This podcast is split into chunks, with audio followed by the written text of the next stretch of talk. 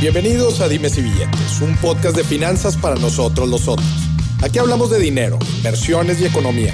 Todo platicado de forma sencillita, práctica y muy aterrizada, con peras y manzanas. Yo soy Maurice Dieck, un fiel creyente de que necesitamos educación financiera para tomar mejores decisiones en nuestra vida. Y también creo firmemente que juntas la educación e inclusión financiera son pilares fundamentales para que todos tengamos una vida mejor. Así que prepárate. 3, 2, 1. Empezamos. Bienvenidos a otro episodio de Dimes y Billetes en donde vamos a seguir hablando sobre doctores y dinero. Todo lo que envuelve financieramente eh, la profesión de pues, la profesión médica, la profesión de los doctores, la profesión de aquellos que ayudan, impulsan la vida de la gente, ¿no? Con nosotros una invitada súper especial, la doctora Jackie. ¿Cómo Ay, estás, Maurice, doctora? Muchísimas gracias por invitarme. De verdad, qué contenta estoy. Te estaba contando antes de empezar que hace poquitito Gustavo, que trabaja conmigo, me platicó Mm. de ustedes. Me dijo, ojalá algún día estés con ellos en sus podcasts. Y mira, nada más. Mira, nada más una semana después estás en Dime si billetes en el tour por la Ciudad de México. Sí, aquí seguimos entrevistando gente dio, en la dio. Ciudad de México. Qué padre es, es, este, este es el primer tour que hacemos, doctora, y, y la neta es que está, ha, ha sido una experiencia muy padre conocer gente de todo tipo. Y bueno, pues ahora una doctora, qué chido. Qué padre, qué padre. La verdad es que qué, gran oportunidad porque realmente gente que hable de esto no, no conozco mucha. ¿eh? Sí, no, la neta, y, y- y buscamos hacerlo de la jóvenes. forma más, más relajada, más aterrizada, que cualquier persona lo, lo pueda entender. ¿Cómo, ¿Cómo quieres que te diga? ¿Doctora? ¿Doctora Jackie? Doctora Jackie, Jackie, Jackie. Doctora si. Jackie, es que ¿Qué me quieres? gusta, se escucha, la verdad es que se escucha bastante bien. Doctora Jackie. A ver, doctora, vamos a empezar. Tú hace poquito subiste eh, contenidos sobre las diferentes alternativas que tiene un doctor al momento de, de estudiar, ¿no? De- perdón, de empezar a trabajar. Una, yo te lo voy a decir desde mi punto de vista súper externo, obviamente no, no sé mucho sobre la carrera de un doctor. Algo me platicó el doctor Vic en el primer episodio sobre doctores y dinero que, que grabamos hace un tiempo. Pero, a ver, ¿qué hace un doctor? ¿Cuánto tiempo estudia su carrera general? Después, ¿qué sigue? ¿Qué opciones tiene? Y estoy hablando financieramente. Bueno, vamos a hablar de lo que es eh, normal, porque hay escuelas o universidades donde dura un poquito más o un poquito menos, pero para ser médico general son siete años en promedio, eh, donde ya cruzaste un internado, que son prácticas dentro de un hospital, y ya hiciste un servicio social que es obligatorio, eh, si no mal recuerdo, para todas las carreras, pero es muy estricto para la carrera de medicina. Y eh, posterior a eso, tú puedes, ya eres médico general, ya estás egresado, si pasaste todos los exámenes, Siete años. Siete años.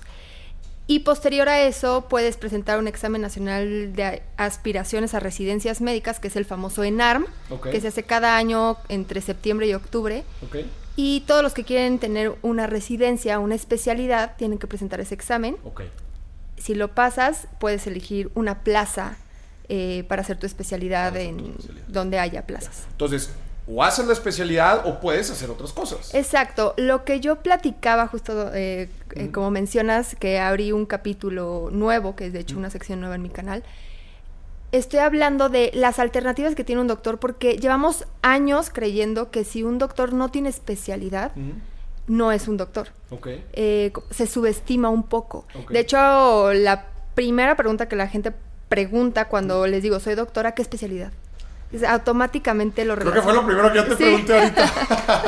Y es como, no, no tengo especialidad, soy médico general y lo que hago es tal. Pero bueno, en el capítulo narro un poco cómo empezó esto y fue una necesidad a nivel mundial que, que necesitaban especialistas para ciertas temáticas o ciertas eh, eh, pues circunstancias que se presentaban en la salud de las personas. Claro. La salud de la mujer, la salud del niño, la salud de la vejez, la salud, la salud en una cirugía o como clínicos, como medicina interna. Entonces así se fueron fundando las especialidades por una necesidad. Y realmente antes no era algo como de vida o muerte o que tenías que decidir a fuerzas qué especialidad, o sea, realmente era una decisión. Y eh, poco a poco, por la necesidad de la sociedad, sí se fue un poco jerarquizando eh, la medicina o las especialidades. Hasta el punto en el que ahorita sí se subestima o se poco valora a un médico general. A un médico general. Antes de que nos metamos quizás a estas alternativas que platicamos ahorita, ¿cómo se sustenta un estudiante de medicina por estos siete años? Claro, bueno. O cualquier otra carrera, quizás puede empezar a hacer prácticas, este, hay diferentes formas de, Hay, hay universidades públicas privadas, las privadas sí ofrecen becas, obviamente eh, a pesar de la beca puede ser algo costoso.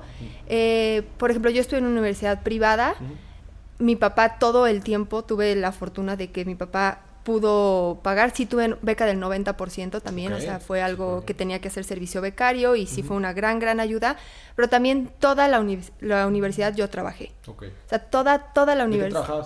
Eh, de lo que fuera. Por ejemplo, eh, al principio eh, yo vendía...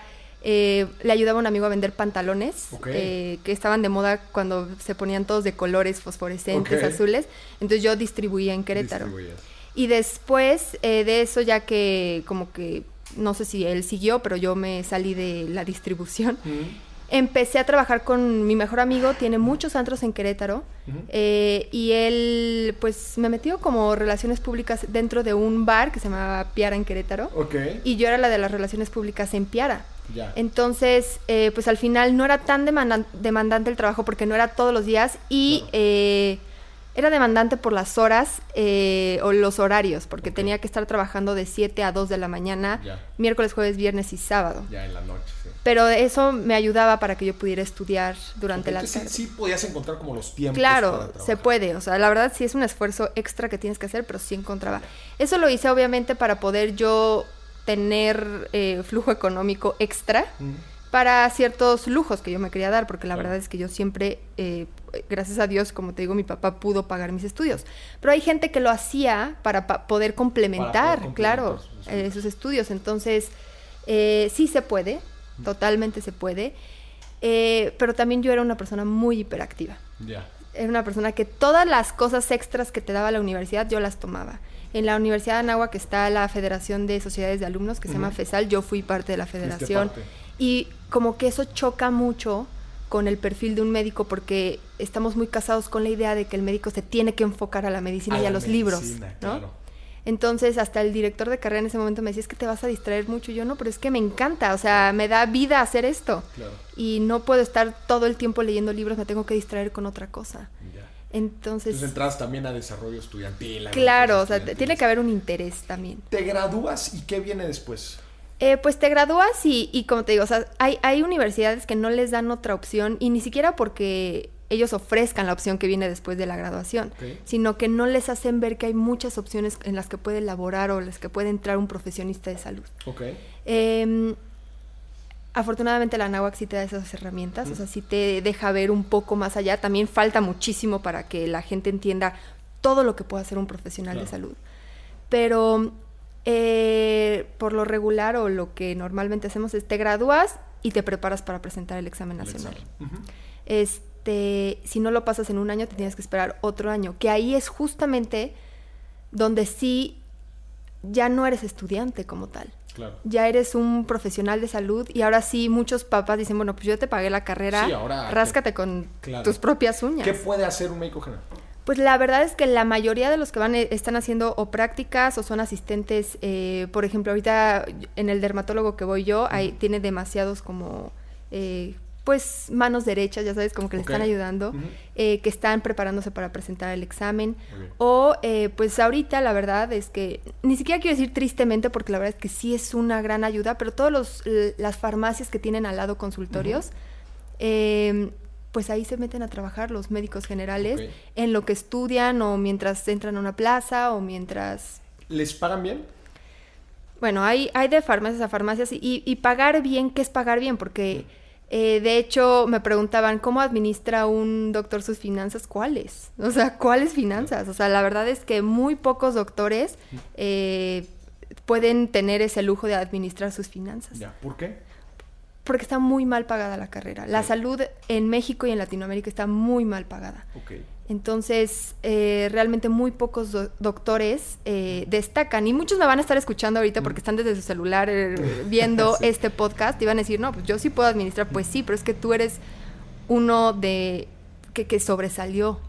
¿Quiénes son estos que sobresalen? ¿Cómo, cómo, le haces para tener una buena carrera económica? Pues bueno, la mayoría, y, de verdad lo digo con mucha seguridad, la mayoría no solamente se quedan en medicina, tienen otros negocios. O sea, ya sabes que, eh, por ejemplo, eh, que ponen alguna eh, no farmacéutica, pero como alguna empresa que trae prótesis para los ortopedistas o que trae este insumos médicos o que vende literal que ponen farmacias, o sea, que son, son como negocios periféricos dentro de su misma profesión. Eh, todos conocemos a algún dermatólogo que vende su propia marca de producto. Claro, o, o, está el doctor que construyó un edificio y que subrenta o que renta ciertos consultorios hacia otros este, equipados y todo Exacto. Entonces, sí eh, se las ingenian de alguna manera para, para poder pues sobresalir, o sea, tener como eso extra o alternativas. que al final muchos de ellos sí me dicen, yo no vivo de mi profesión médica, vivo de, de, la empresa que puse en relación a esto. ¿Cómo se le puede sí vivir, cómo se puede sí vivir de ser doctor? Claro, Realmente eh, las especialidades están divididas en dos ramas importantes, que es clínicas y quirúrgicas. Normalmente las que más dejan, y hay que decirlo francamente, son eh, las quirúrgicas, ¿no? Donde hay una cirugía, ortopedia, cirugía, cirugía plástica, eh, cardiología intervencionista, porque también cardiología puede ser intervencionista o clínico, ¿no? Entonces, realmente las que más dejan es donde hay una cirugía de por medio porque eh, pues entra una aseguradora, porque los protocolos son un poquito más costosos, porque al final la intervención es un poco más aparatosa. Eh, y las clínicas se han dejado a un lado. De hecho, ahí está el chiste en todas las redes sociales de que el, médico internista, eh, pues tiene un colchón ahí en la casa y que no tiene ni para comer y te, hay memes donde dicen la comida de un internista y la comida de un ortopedista, ¿sabes? O sea, como que comparan, este lo que puede ganar y sí, así está demarcado. Eh, como eh, está como infravalorado mm. el labor de un clínico mm. y de verdad que casi todos los clínicos que yo conozco, o sea, sí hay obviamente muy precisos, por ejemplo, hay internistas muy buenos, que al final el, internista tiene que integrar toda la información y hacer un diagnóstico, que sí les va muy bien como, simplemente como doctores, ¿no? O sea, como especialistas. pero son muy puntuales. Eh, y luego, si nos salimos obviamente de la capital, desde Ciudad de México, y nos vamos a la provincia, todavía peor, ¿sabes? ¿Cómo le hacen? Digo, e, entiendo que al final de cuentas un doctor, eh, desde que alguien decide estudiar la carrera de medicina, como que entiende muy bien sus motivaciones, ¿no? Y sus motivaciones, quiero imaginarme, corrígeme si me equivoco, es, pues yo quiero ayudar, yo quiero este, mejorar la salud de la gente, etc. ¿Saben desde temprano las implicaciones de, financieras que, conlleva esta carrera? o, esta motivación es suficiente como para decir, pues quizás no me va a ir tan bien? No, yo creo que no. Se topan con pared varias veces durante la carrera y ya siendo profesionistas. De hecho, también de eso hablo un poco eh, en este primer capítulo que lancé, donde tenemos que ser un poquito más explícitos con los estudiantes y, poner las cosas, las cartas sobre las mesas, de, de a qué se van a enfrentar cuando son profesionales de salud, porque el sistema mexicano de especialistas médicos no da, no deja, por probabilidad y estadística, que todos sean especialistas. Entonces, máximo hoy, el casi 40%, 36%, 40% va a poder ser especialista. Todos los demás nunca van a poder ser especialistas. Entonces, nos tenemos que ir eh, enfrentando a eso, dando, o sea, darnos cuenta eh, ya cuando estamos presentando el examen que probablemente no vamos a ser nunca especialistas, o sea, que vamos a ser un porcentaje por, porque el sistema no te deja. Y así se hacen médicos frustrados porque no pueden lograr lo que siempre estuvieron creyendo que iban a lograr. Por eso desde antes tienen que explicarles bien qué es la carrera, no es porque quieres ayudar, o sea, eso es muy cliché, o sea, a ver, hay muchas cosas alrededor de la medicina y sí, al final todas las profesiones, todas del mundo ayudan, ¿no? O sea, ayudan a la sociedad.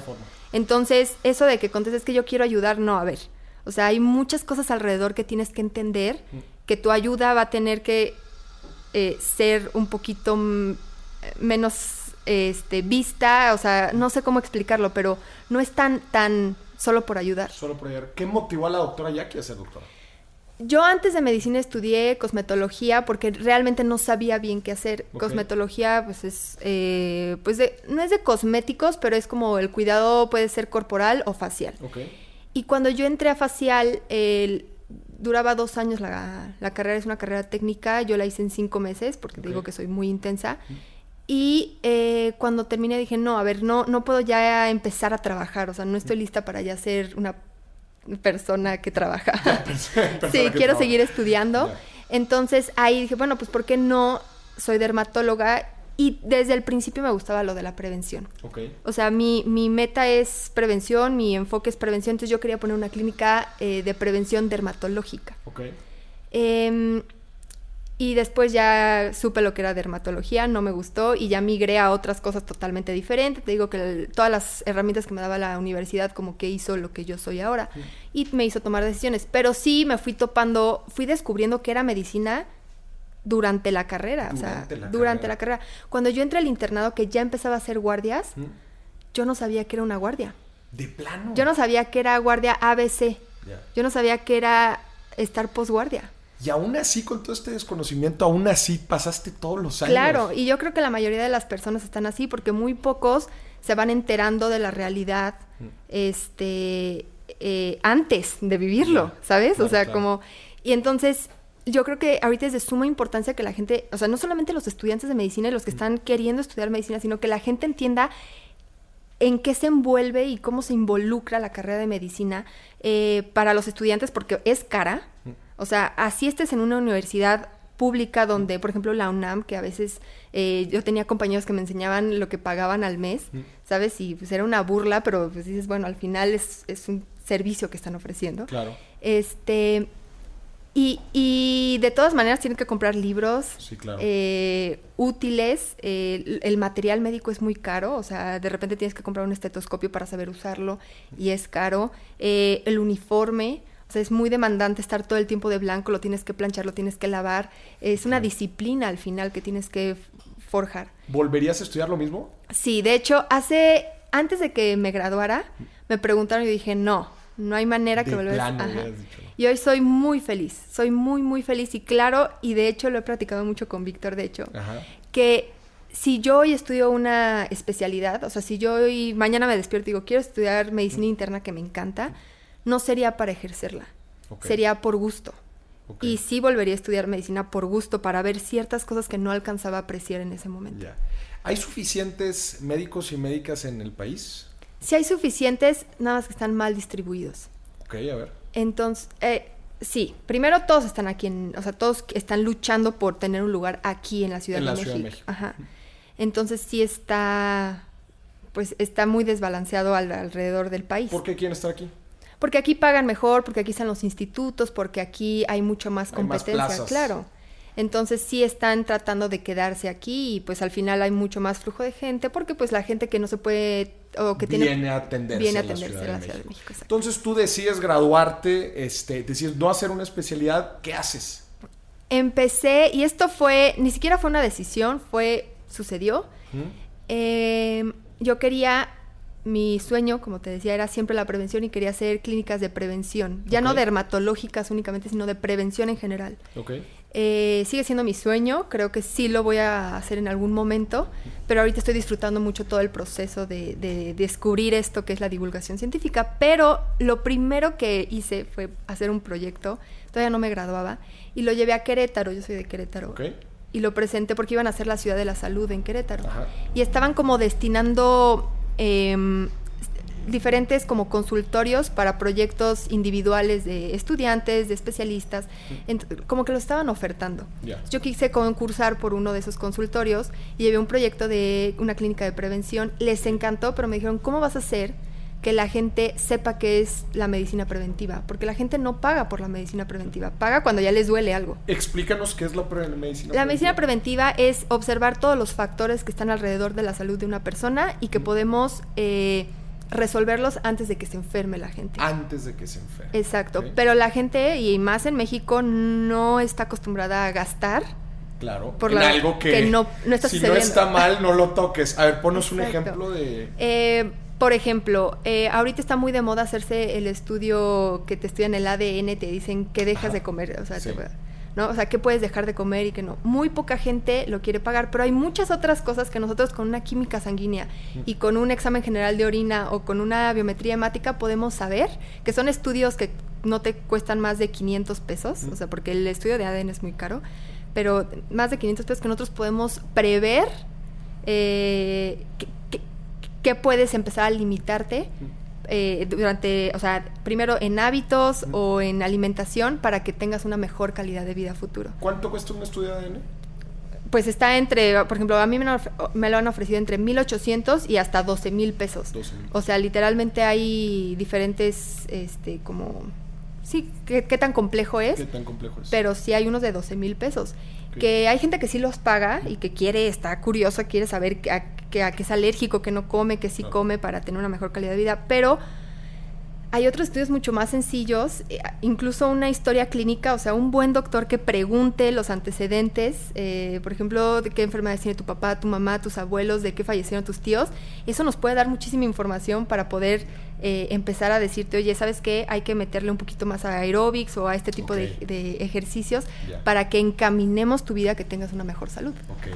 Y entonces, a ti te interesaba mucho este tema de, de- de la prevención. Claro. Entonces, sucede esto en Querétaro y ¿qué sigue después? Y les encantó, pero sí lo rechazaron porque me dijeron, necesitamos una, una estrategia de mercadotecnia. De mercadotecnia. para que la gente entienda qué es lo que quieres hacer, porque si no, no vas a tener clientela. O sea, va a estar muy padre y todo, pero va, va a tardar mucho en arrancar. Claro. Yo qué iba a saber de mercadotecnia si yo era doctora. Claro. O sea, yo era estudiante de medicina. claro, claro. Entonces, pues me desmotivé muchísimo y lo dejé a un lado, pero ahí lo dejé. Eh, me vengo a la Ciudad de México, termino mi carrera aquí y durante el servicio social yo tuve una plaza, eh, pues no sencilla, pero muy relajada en ciertos momentos del día. Ok. Como te digo que yo era muy hiperactiva, yo decía, es que tengo que hacer algo más, o sea, no me puedo quedar aquí esperando a que lleguen ¿Tu pacientes". servicio lo hiciste aquí en la Ciudad de México? Sí, lo hice en la Ciudad de México. La verdad tuve mucha suerte porque luego te mandan a... Sí, te pueden mandar a donde sea. Sí, eh, entonces, que eso también es otra historia y una travesía que hice para que me tocara en la Ciudad de México. Yo quería en la Cruz Roja Ok. y justamente en el año, o sea, yo hice todo el papeleo, todo lo dirigí, y no, o sea, podías poner diferentes opciones y yo no puse ninguna otra opción, yo dije Cruz Roja y ahí me voy y, me voy, mero. ajá. Em, y no, en ese año justamente bloquearon las plazas para mujeres a la Cruz Roja ¿Por qué? porque abrieron plazas eh, de tipo C, que son las más lejanas, Ajá.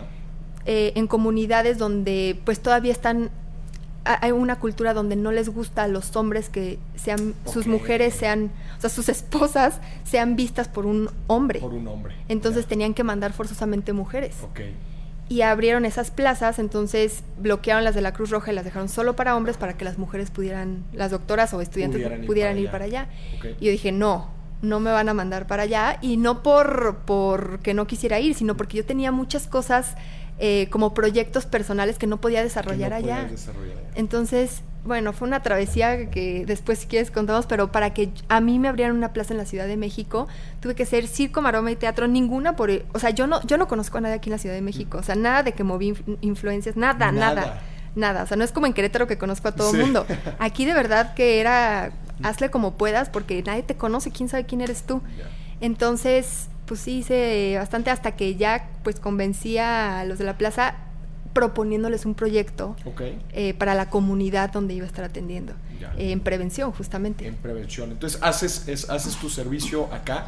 Y después, ¿cómo viene este, este otro proyecto en el Pues a pesar de, de hacer el servicio, de atender a los pacientes, de, de llevar el proyecto de la comunidad, este me sobraba todo a tiempo, entonces dije, bueno, pues voy a redactar. Justamente en ese momento sucedió todo lo de las quimioterapias de agua de Javier Duarte. A ver, platícanos de eso. Ajá, justamente estábamos en esos momentos. Eso fue una noticia muy, muy sonada, pero estoy seguro que hay alguno ahí despistado que no se acuerda de esa Claro, noticia. Javier Duarte era el, el gobernador, si no mal recuerdo, de, eh, de Veracruz. Veracruz. Ajá. Y eh, bueno, ya tenía varios desplantes y deslices durante su... Sí, ya tenía varias ahí Ajá. notitas que... Y la gota que para mí derramó el vaso fue cuando salió a la luz que él estaba administrando quimioterapias y ya llevaba no sé cuántas quimioterapias administradas a niños y alguien se dio cuenta que era agua. O sea, que las quimioterapias o los, los insumos que estaban administrando era agua. No era medicina. Exacto. Entonces, bueno, se hizo noticia nacional y pues obviamente a partir de ahí ya se fue para abajo Javier Duarte y empezaron a sacarle mil trapitos al sol. Al final terminó prófugo y después ya lo encontraron y después ya a la cárcel, ¿no? Justo cuando lo meten a la cárcel, que yo estaba en ese, en ese momento en mi servicio, empezó a hacer una huelga de hambre. Y yo de verdad me lo tomé personal y yo dije, no, este mugroso, o sea, todavía del desastre que está haciendo, está haciendo una huelga de hambre y al final, pues la gente no sabe, pero los presos o la gente que está dentro de las cárceles viven de los impuestos. Viven de, claro. Entonces dije, ahora este señor con obesidad eh, va a empezar a hacer huelga de hambre, va a empezar a tener falla renal, va a empezar a tener... Este, Le vamos a tener que nosotros pagar los servicios Exactamente, vamos a tener que trabajar para pagarle a Javier Duarte sus servicios médicos. Y dije, no, no, no. Entonces redacté un guion eh, tirándole a Javier Duarte, pero explicando médicamente todas las implicaciones y complicaciones que podía tener Javier Duarte. Eh, haciendo una huelga de hambre. Y además no era una huelga de hambre como tal, porque estaba comiendo miel y limón o una cosa así.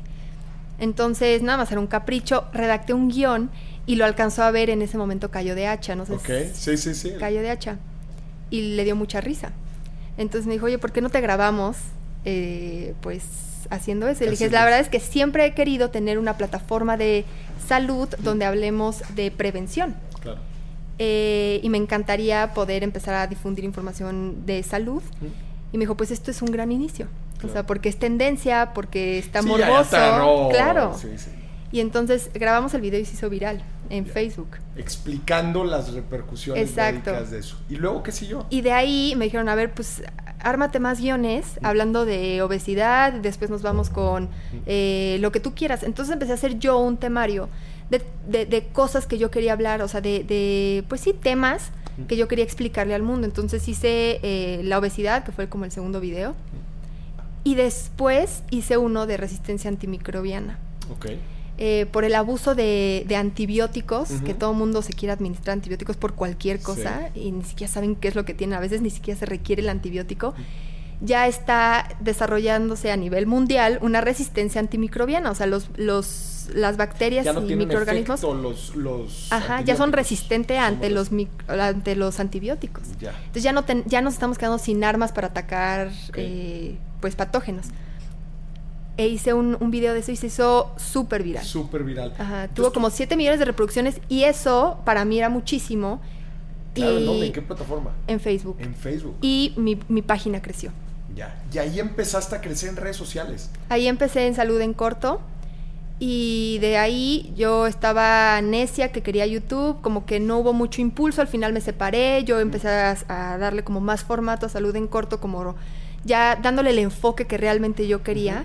Eh, todo pensado para las clínicas, hasta que un día me di cuenta que ya estaba viviendo de eso. Ok.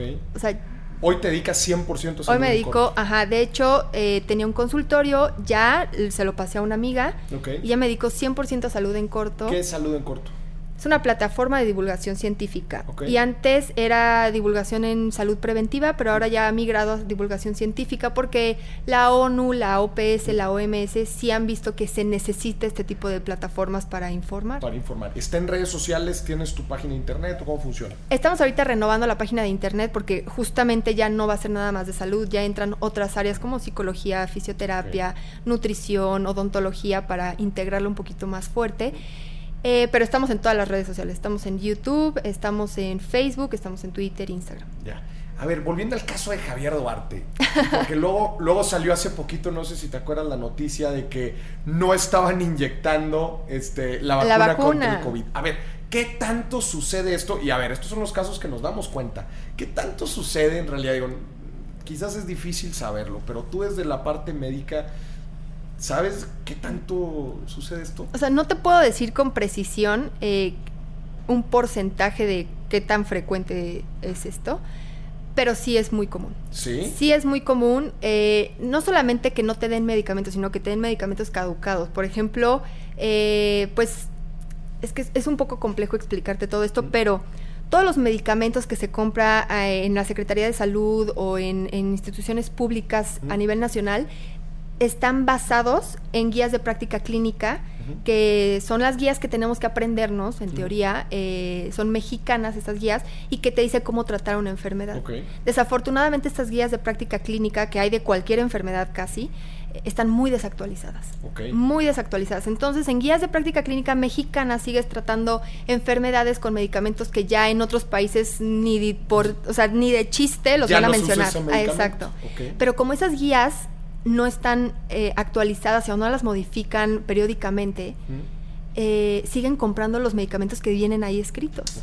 O sea, e, esas guías son las que tienen que seguir. Por, ¿Por qué no las actualizan?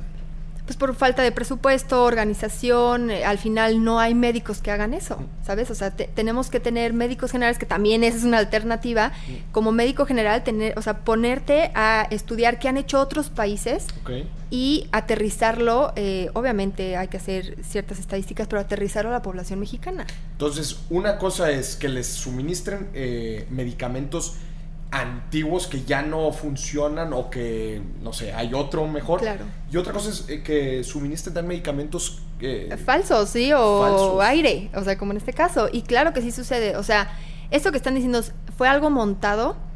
Eh, a ver, no fue un caso y no es en un solo estado. O sea, fueron varios y, y se conocen de más casos que no fueron, no fueron a medios y lo publicaron, ¿sabes? Entonces, sí sucede y es es muy lamentable porque al final sí le quitan mucho valor a todos los esfuerzos que estamos haciendo para que la gente vaya a vacunarse, ¿no? En este caso.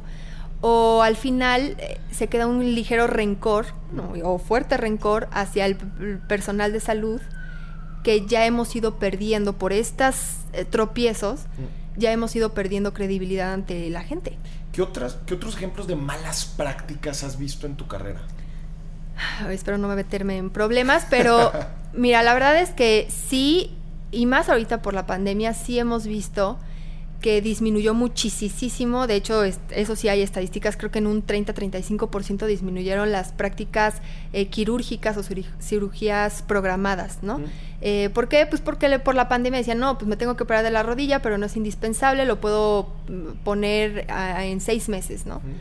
Entonces, pues obviamente el ortopedista o el cirujano que iba a tener esa operación, pues se quedó sin chamba seis meses, a ver si regresa en seis meses o no se va a un lugar donde sea más cómodo para, eh, para el paciente. Pero sí hemos visto desde antes y más ahorita con la pandemia que desafortunadamente ha bajado mucho el, flujo.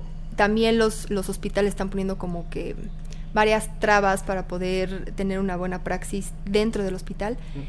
Y si vemos que estoy un poco nerviosa por decir esto, pero por ejemplo, muchos reflujos, eh, el, síntoma o los síntomas y signos de un reflujo se pueden confundir a veces con un infarto.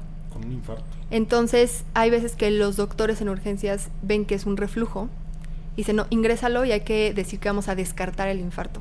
No lo van a tratar como infarto, porque no llega a ser tanto, pero sí lo van a ingresar a pesar de que ya saben que no es infarto, lo van a ingresar para estudiar. Ok.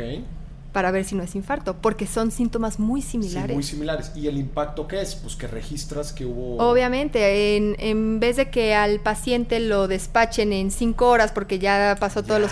Se todos los más tiempo. Se queda casi una hora y cobran más. Digo, casi un día y cobran más. un día y casi Entonces, eh, estamos viendo eso muy seguido eh, que al final no le van a... Porque hay mucha gente que dice, es que nada más me abrieron y me cerraron. Sí, sí, sí sucede, sí sucede. En todas partes del mundo sí sucede eso. O sea, sí hay doctores con poca ética que hacen eso, que dicen, oye, tienes, tenemos que quitar la apéndice.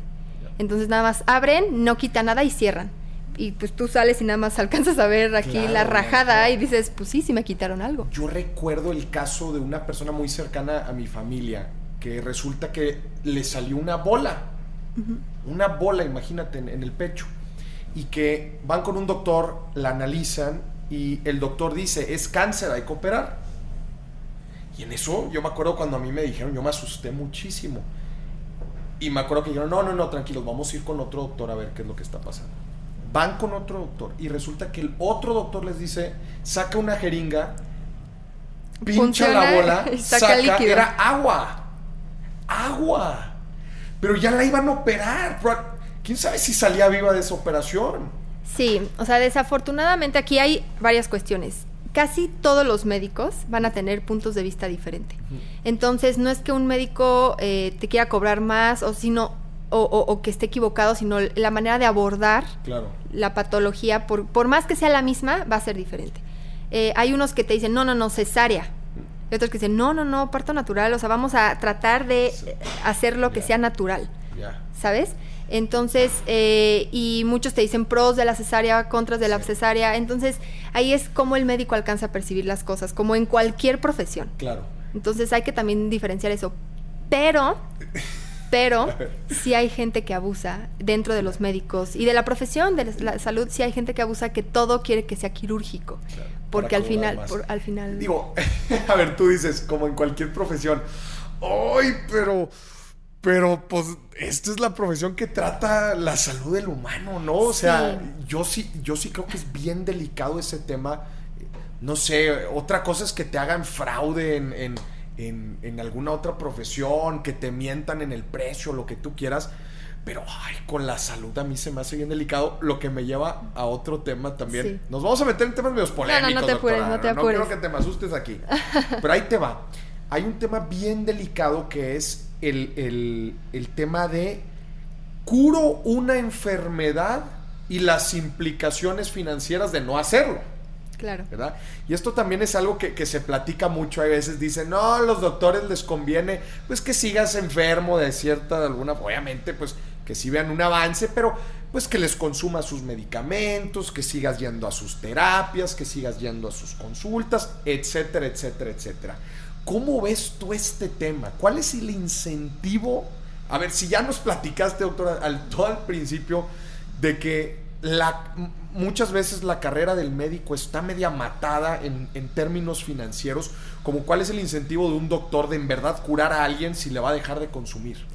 Yo creo que sí, sí tiene que ver con un tema de vocación, de ver, o sea, de esa sensación que pocos o sea, que solo los médicos sabemos o los profesionales de salud sabemos cuando un paciente sí se recupera realmente. O sea, sí, sí hay un gracias de por medio de decir, me salvaste la vida, ¿sabes? o sea, como que sí hay una sensación de satisfacción que yo creo que sí nos nutre y que es ese como incentivo, el mayor incentivo que tenemos. O sea, y suena bien cliché, pero de verdad que sí existe, o sea, esa sensación de decir, sí lo vi mejor, eh, sí sale mejor, sí salió caminando. Ahora, eh, no quiero que se asuste la gente que nos está eh, escuchando porque como te digo, en todas las profesiones hay gente que no es ética. Entonces, los médicos siempre va a haber alguien que no es ético. hay que ser muy claros en eso. Pero sí, sí creo que la mayoría de los médicos no se queda nada más... o sea, es, muy vago y es muy vil querer tener a la gente enferma para seguir eh, tratándolos o tener más clientela. Porque literalmente dejan de ser pacientes, es clientela cuando lo ves de esa manera. Claro, claro, clientela literal. Estás, comerciando con la salud de la gente. Exactamente.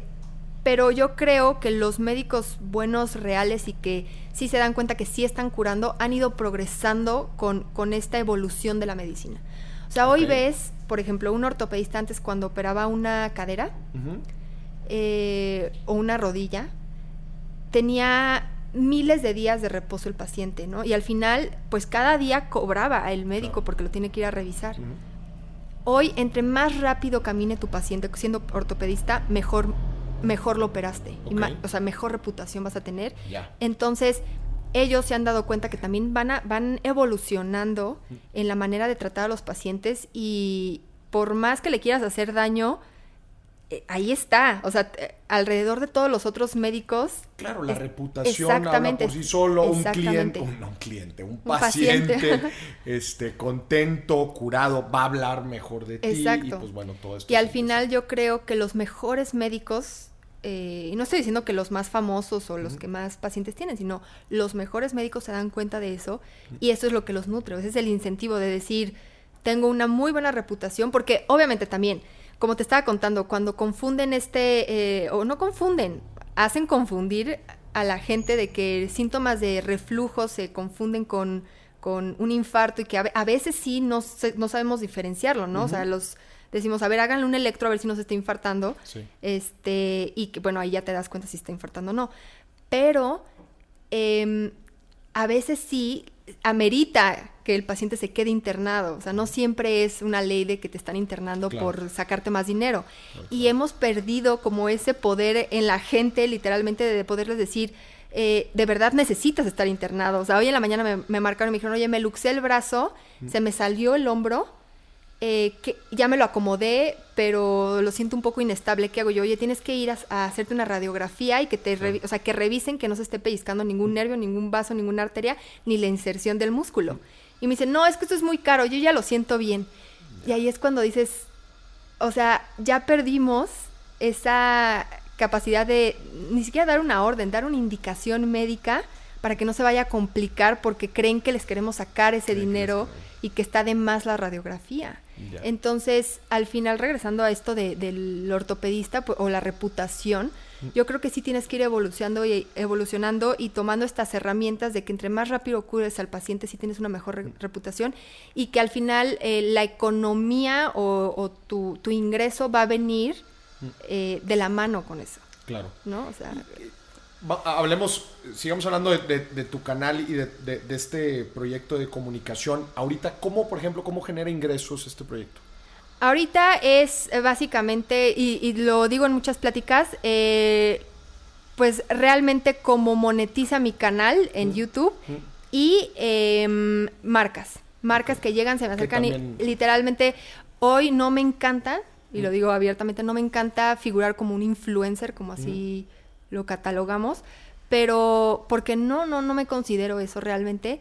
Pero pues sí, o sea, si hay una marca que quiere promover, eh, no sé, antialérgicos o antihistamínicos, mm. entonces eh, nosotros hacemos el servicio de dar el mensaje. A veces se me hace un poco básico, mm. eh, porque no es el fin, pero mm. en ese momento estamos capitalizando, obviamente, usando ese medio. Y obviamente hay detrás de, de lo que esa es la punta del iceberg, ¿no? Lo que todo el mundo ve en redes sociales, pero detrás de eso sí hay eh, grupos grandes que están interesados en el, en el proyecto y que me dicen, ¿sabes qué? Necesito que muevas este tema, ni siquiera quiero, quiero que menciones mi marca, quiero que la gente se entere qué pasa después de un trasplante. Quiero que la gente se entere qué pasa después de la vacunación. Quiero que la gente se entere, o sea, temas muy precisos y muy eh, de salud pública al final, que les gusta cómo digo las cosas y que al final me dicen, te voy a dar tanto dinero cuando hagas 10 videos sobre esto, pero diciendo esto y que llegue a tantas personas. Entonces, como que sí es un reto de todos los días estar. A ver, estamos entrando en un tema bien interesante. ¿Cómo le haces para mediar entre. Ay, no sé, como a mí me pone muy nervioso cuando hablamos de salud, o sea, porque pues digo, la salud al final de cuentas es, es la salud, es lo más importante que tenemos, ¿no? Eh, grandes grupos farmacéuticos, grandes grupos médicos, obviamente que mueven muchas influencias, este, tanto de sus productos, medicamentos que quieren impulsar, como también esconden mucha otra información Tú, estás en el negocio de la comunicación, este, de la comunicación médica. ¿Cómo ves tú este tema? ¿Hay intereses? ¿No hay intereses? ¿Cómo tú en tu negocio logras como mediar este tipo de cosas? Claro que cualquier empresa tiene un interés. O sea, hay que aclararlo.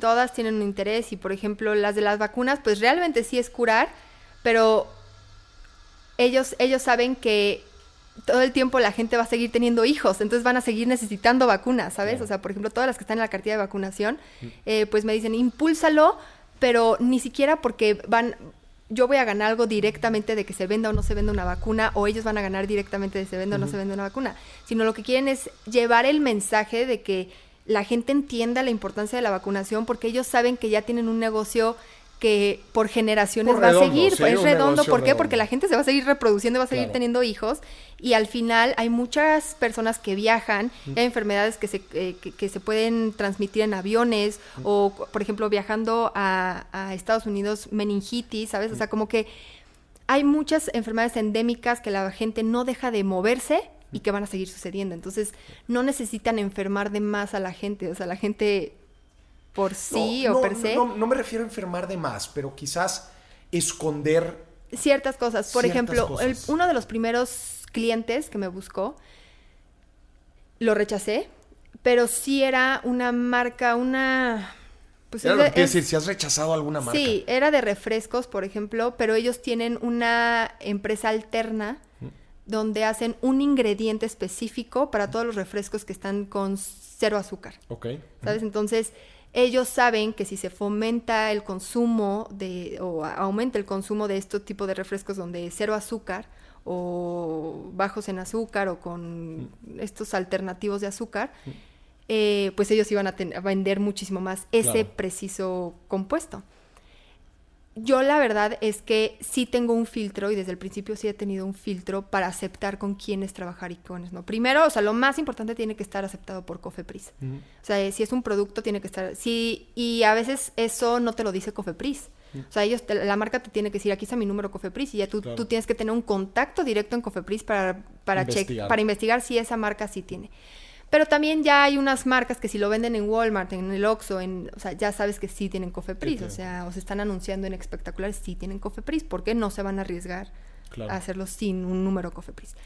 Eh, número uno. Número dos, sí tiene que haber artículos recientes a favor de eso, ¿no? O sea, a favor del... de- Artículos del- médicos. Artículos médicos. Ya. Ajá, científicos a favor de eso, de que sí el, el riesgo-beneficio sí es mayor el beneficio. Entonces, ese también es un, un filtro del que nosotros ponemos. Eh, y en este caso, el riesgo-beneficio con esta marca, una de las primeras marcas que me buscó y era grande, eh, pues no, no había un, no había artículos científicos demostrando un riesgo-beneficio. Sí había eh, artículos desmintiendo ciertas malas noticias o malos puntos eh, en contra del... En contra, pero no había otro a pero favor. no había otro a favor. Ya. Entonces sí me complicaba un poco, o, o me, sí, estaba en un conflicto de, de decir, no, no puedo anunciarlo. Claro. O sea, no puedo, ¿por qué? Porque realmente hoy no hay. Y es una gran responsabilidad, ¿no? Al final de cuentas, el tema de la comunicación médica, o sea, a mí se me hace, híjole, o sea, que sí, sí se debe tener, digo, muchísimo conocimiento y, y mucho criterio, ¿no? De, de, de- De hecho, sí me he metido en problemas fuertes. Por ejemplo, el año pasado, antepasado, ya no me acuerdo, pero publiqué un video de los vapes. Ajá, de los vapes. Y ¿Qué tal los vapes? ¿Son, pues son buenos mira, o malos? o sea, es que Conozco hay, a varios que andan dándole a eso. hay muchos no regulados. Entonces, ese es el problema. Y después el, el aceite o el, el líquido que le ponen a Ajá. los vapes también no están regulados o dónde los compran. Ok. Entonces, eso sí hay, tiene implicaciones para la salud. Sí, sí conlleva. Pero hay artículos en el New England of, o sea, Journal of Medicine que literalmente dicen no estamos a favor del uso del vape. Sí puede ser una herramienta para, para dejar de fumar, pero no estamos no queremos fomentar a que los usen porque justamente faltan muchas regulaciones Claro. y es tan nuevo que, que queremos ver a largo plazo si hay alguna Sí, implicación y no hay información. y no hay información. Entonces lancé ese video Mm. y bueno, me llovió de, o sea, como que hasta gente creía que yo estaba estaba pagada por una eh, Empresa de vapes. no de, de tabaco. Ah, de tabaco. Sí, pues Ajá. para quitarles. Sí, sí, sí. Y yo no, no, no, a ver, tampoco estoy fomentando que fumen, o sea, eh, más bien no fumen nada, Claro. o sea, no fumen Claro. en ¿Qué general. es, qué es, mejo- es mejor fumar o es mejor eh, los vapor- vaporizadores? ¿No? ¿Cómo se, cómo Sí, se- vaporizadores. Pues es que al final, eh, o sea, en, en- en pocas palabras, sí te puedo decir que sí el, el- el daño sí se disminuye un poco cuando es vaporizador. Sí se reduce. Sí se reduce un poco, sí. Pero al final, estar inhalando constantemente lo que sea, sí, lo claro. que sea, inflama las vías respiratorias. Y una inflamación constante del- de cualquier tejido deriva en cáncer. Ya. O sea, la inflamación crónica sí es propicia a que las células puedan mutar y entonces ahora sí ya se puede, eh, pues conlleva un cáncer. Doctora, vayamos ahora el tema de la. Para cerrar el episodio, el tema de las aseguradoras y el COVID. Ok. Hay muchísimas. Ay, que las aseguradoras no pagan, que los seguros no sirven. A ver, platícanos un poquito de cifras, datos de, de las aseguradoras ahora este último año. Sí, bueno, eh, sí, sí se ha visto, sí se ha visto un impacto en, en las aseguradoras. De hecho, este, la MIS, que es la, la Asociación Mexicana de Instituciones de Seguros, eh, creo que el año pasado lanzó un comunicado diciendo que este- el- el- la pandemia de COVID está en la sexta causa como de impacto en las aseguradoras a nivel mundial, ¿no? Eh, y que puede, o sea, si, si sigue habiendo casos, puede llegar a ser la cuarta. Ok. Eh, creo que la primera es el ¿Cuál es la hurac- primera? huracán Wilma, creo que fue uno de los que más... Ya, que más le, le dio en la torre a las Exactamente. aseguradoras. Eh, pero al final están muy bien capitalizadas y su, y su estrategia, pues al final económica y estrategia de administración interna está muy bien sustentada que no los pueden tumbar aún, ¿sabes? O sea, a pesar de este desastre, no, no los van a tumbar porque sí tienen, la mayoría tienen un, sí están bien. Están bien capitalizadas. Exactamente.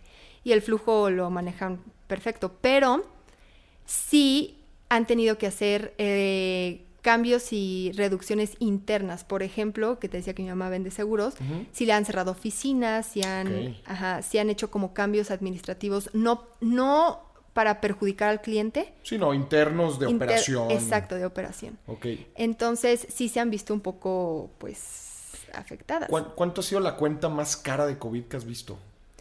es que, es que depende muchísimo. O sea, hemos visto cuentas Así que es que, o sea, esto es una grosería. Yo he escuchado 13, 15 millones de pesos. Exacto. Eh, literal, sí, 15 millones de pesos, pero ya ni siquiera es solamente por, por la enfermedad COVID, o sea, sí, ya, ya eh, es multisistémico, ajá, ya, ya hubo complicaciones multisistémicas, entonces ya cuando empieza a fallar el corazón, el riñón y que tienes que hacer una, una filtración masiva del riñón mm. para depurar, porque ya tu riñón no está sirviendo, eso es carísimo. Y hay gente que necesita nueve entonces, por su estancia en el hospital o más. Entonces, eso aumenta muchísimo la cuenta. Y ese es, lo, ese es el tipo de cosas que la gente no alcanza a ver. Claro. Y que dice, no, pues es que yo estoy sano. No, no, pero es que no sabes cómo están tus otros órganos, no sabes cómo va a actuar el COVID o literalmente el patógeno, el virus en tu cuerpo y todas las complicaciones que puede haber. ¿Tienes la cifra de, cuenta promedio? no, no, no tengo idea, cuenta promedio por COVID. A mí creo que me la habían dicho, considerando eh, un par de días en el hospital, algo así, un cálculo así muy, digo, muy sencillo y todo, pero creo que rondaba entre los 250 mil pesos. Es que es lo que te quiero decir. Va a variar muchísimo primero el hospital en el que entre, mm. eh, obviamente también eh, si es provincia o es en la Ciudad de México. Mm. ¿Qué especialista? ¿Dónde es más barato? No, en provincia, 100% pero también en provincia no hay, no hay tantos recursos para darle la atención cuando si se complica un paciente, lo van a tener que traer para acá. Mm. O sea, es muy difícil que en provincia tengan eh, lo que se necesita para sacar adelante un paciente. Monterrey no es provincia, ¿o sí? Eh, pues, Este, pero eh, va a depender muchísimo el, promedio de estancia o los días de estancia en un hospital. Porque en promedio está entre 50 y 100 mil pesos un día en terapia intensiva, dependiendo del hospital. Entonces, ahora imagínate que estás un mes hospitalizado por COVID. Imagínate. Ajá. Nada más por, el, por estar en terapia intensiva, 100 mil pesos el día. Imagínate. 30 días. O sea, imagínate cuánto se puede ir la cuenta. Claro. Entonces, eh, realmente no hay un promedio porque varía muchísimo. También la estancia en, en, otros hospitales no es tan... Ni siquiera tienen terapia intensiva. A veces nada más es como un área o sea, para COVID. Claro. Entonces sí puede variar muchísimo, pero sí yo creo que la gente no ha entendido las complicaciones tan enormes hasta que ya estás ahí, ¿eh? Hasta que estás ahí. Claro, y es muy difícil saberlo también, como dices, no es solamente en sí el COVID, sino todas las implicaciones que puede tener en sí, Y además, regresando a lo de los, los, seguros de que no pagan o sí pagan, eh, justamente platicaba con un, con un neurocirujano hace poco de Querétaro y le, que él ha tenido muchos problemas eh, para cobrar las aseguradoras, ¿no? O sea, él, casi todas sus cirugías pues, son muy costosas, pues, neurocirugía. Y eh, los, los, pacientes aplican el seguro, ¿no? meten el seguro. Entonces me dice, a veces me tardan casi hasta 12 meses en pagarme una cirugía o hay veces que eh, sí puede ser muy rápido, pero las aseguradoras tienen ciertos tabuladores donde no se me está pagando lo que se debió, ¿no? Al doctor. Al este doctor. Este caso no al... al doctor, ajá. Entonces le pregunté justamente cómo hacen esa interacción entre paciente, aseguradora, o sea, cómo es este triángulo. Y me dijo, es que no es un triángulo, o sea, son tres puntos aislados que nunca se comunican y que no están coordinados. O sea, y que cada aseguradora hace, tiene su propio tabulador y cada aseguradora llega a una póliza con el cliente que nunca va a estar vinculado en los servicios que realmente les van a ofrecer. Porque muy poca gente, de verdad, en México, cuando contrata un seguro, sabe lo que está contratando. Entonces, eh, por ejemplo, a mí me acaban de operar hace no mucho. Y yo pensé que tenía un súper seguro y en el momento en el que empecé a leer las letras chiquitas, ya a días de la cirugía, A días de la cirugía. y dije, qué vergüenza con los doctores que esto es el sueldo que van a recibir.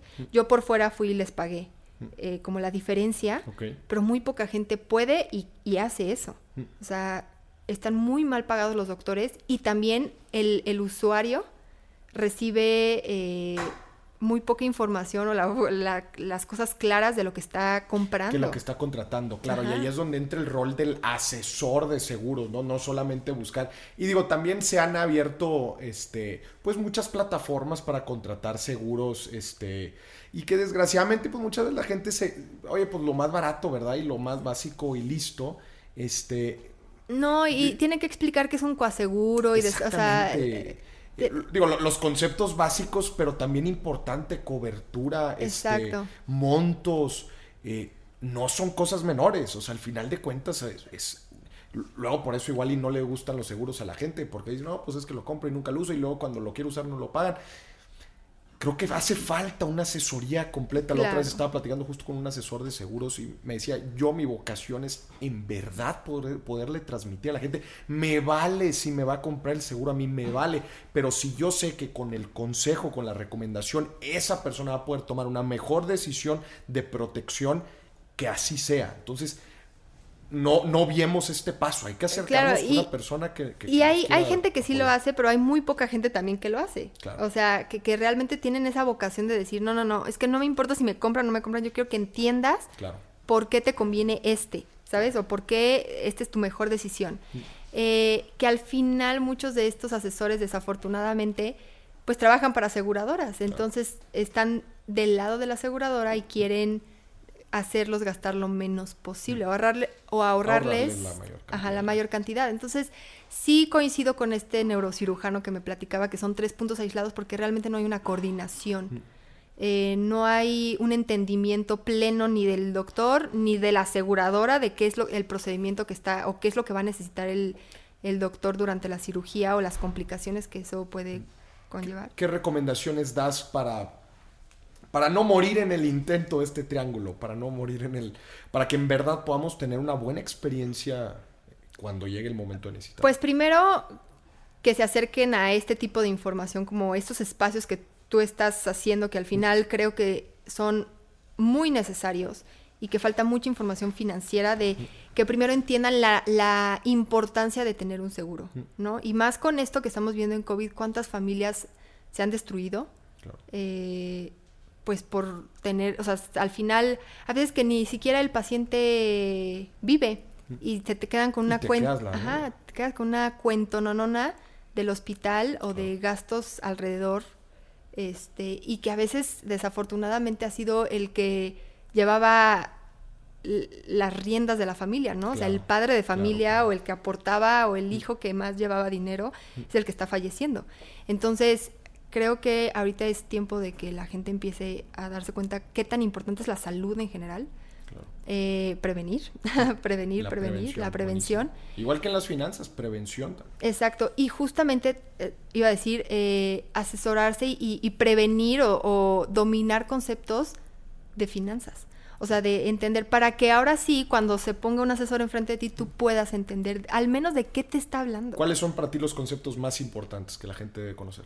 Para contratar un... Sí, de finanzas, correcto. Ajá, primero que entiendan los diferentes seguros que existen. Ok. O sea, ¿por qué? Porque a, a mí me costó trabajo entender, por ejemplo, yo le acabo de comprar un seguro a mi mamá y, y me costó trabajo entender si era de retiro, de ahorro, de, o sea, qué estaba pagando.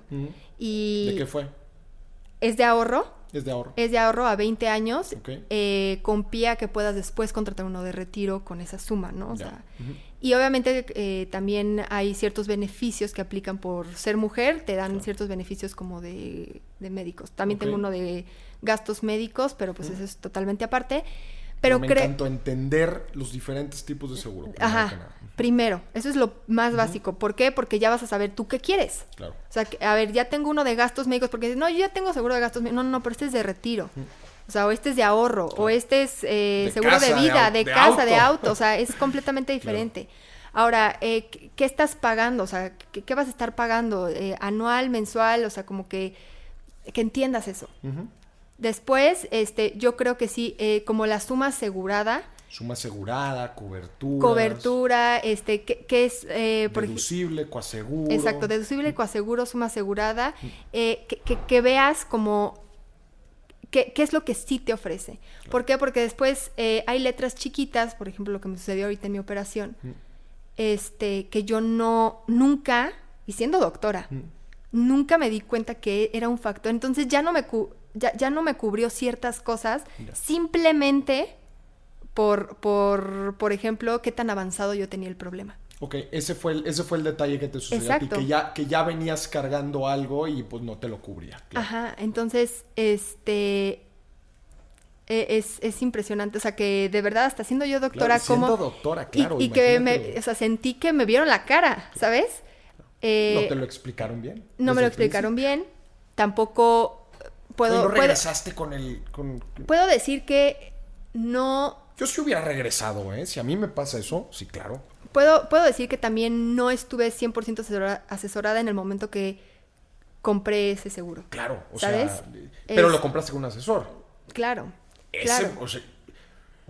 digo, yo igual y soy medio aventado, pero yo sí, yo sí hubiera regresado y decirle, oye, ¿qué onda? ¿Sabes qué me pasó también? Una de las cosas que, dije, híjole, este, nunca me había dado cuenta de esto y es algo súper básico que me sentí súper tonta. Eh, mi papá tiene oficinas en Cancún. Entonces, eh, los seguros salieron a nombre de las oficinas en Cancún. Y yo me operé aquí en la Ciudad de México. Entonces, el tabulador es de Cancún. Es de Cancún. Es provincia. Es de Quintana Roo y es uno de los más bajos. Entonces, lo que le pagaron a los especialistas de México fue nada. Entonces yo de mi bolsa, o sea, gasto de bolsillo tuvo que ser, o sea, además de estar pagando anualmente los seguros, tuve que desembolsar, para porque se me hacía una grosería lo que le estaban pagando a los doctores. doctores, ya. Doctora, vamos a pasar a la última parte, que es un juego. Te voy a sacar de tu zona de confort. Tienes que sacar uno de estos billetes y leer la palabra que viene atrás. Híjole. El que quieras. Inversión. Inversión. Platícame, doctora, de una mala inversión que hayas hecho en tu vida. Mala inversión que haya hecho en mi vida. Pues sabes qué, creo yo que, que al inicio de salud en corto, eh, la inversión que hice de querer contratar gente que yo no sabía delegarle las, las tareas. O sea, creo que en el momento, o sea, empezó a crecer muy rápido. Yo ya no podía hacer todo. Claro.